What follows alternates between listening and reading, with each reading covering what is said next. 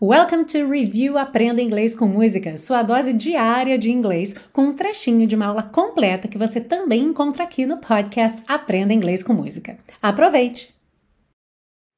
I feel like we're forever every time we get together. Eu sinto que nós somos para sempre toda vez que estamos juntos. Olha, essa expressão muito bacana também, to get together, é você se reunir com alguém, se juntar com alguém. E é muito usado, inclusive, fora de contextos românticos, em grupos de amigos, por exemplo, quando você quer marcar aquele encontro, aquela reunião, let's get together, tipo, vamos nos juntar, vamos nos reunir, alright? Glitter in the sky, glitter in our eyes, shining just the way we are. I feel like we're forever every time we get together, but whatever, let's get lost, Thomas.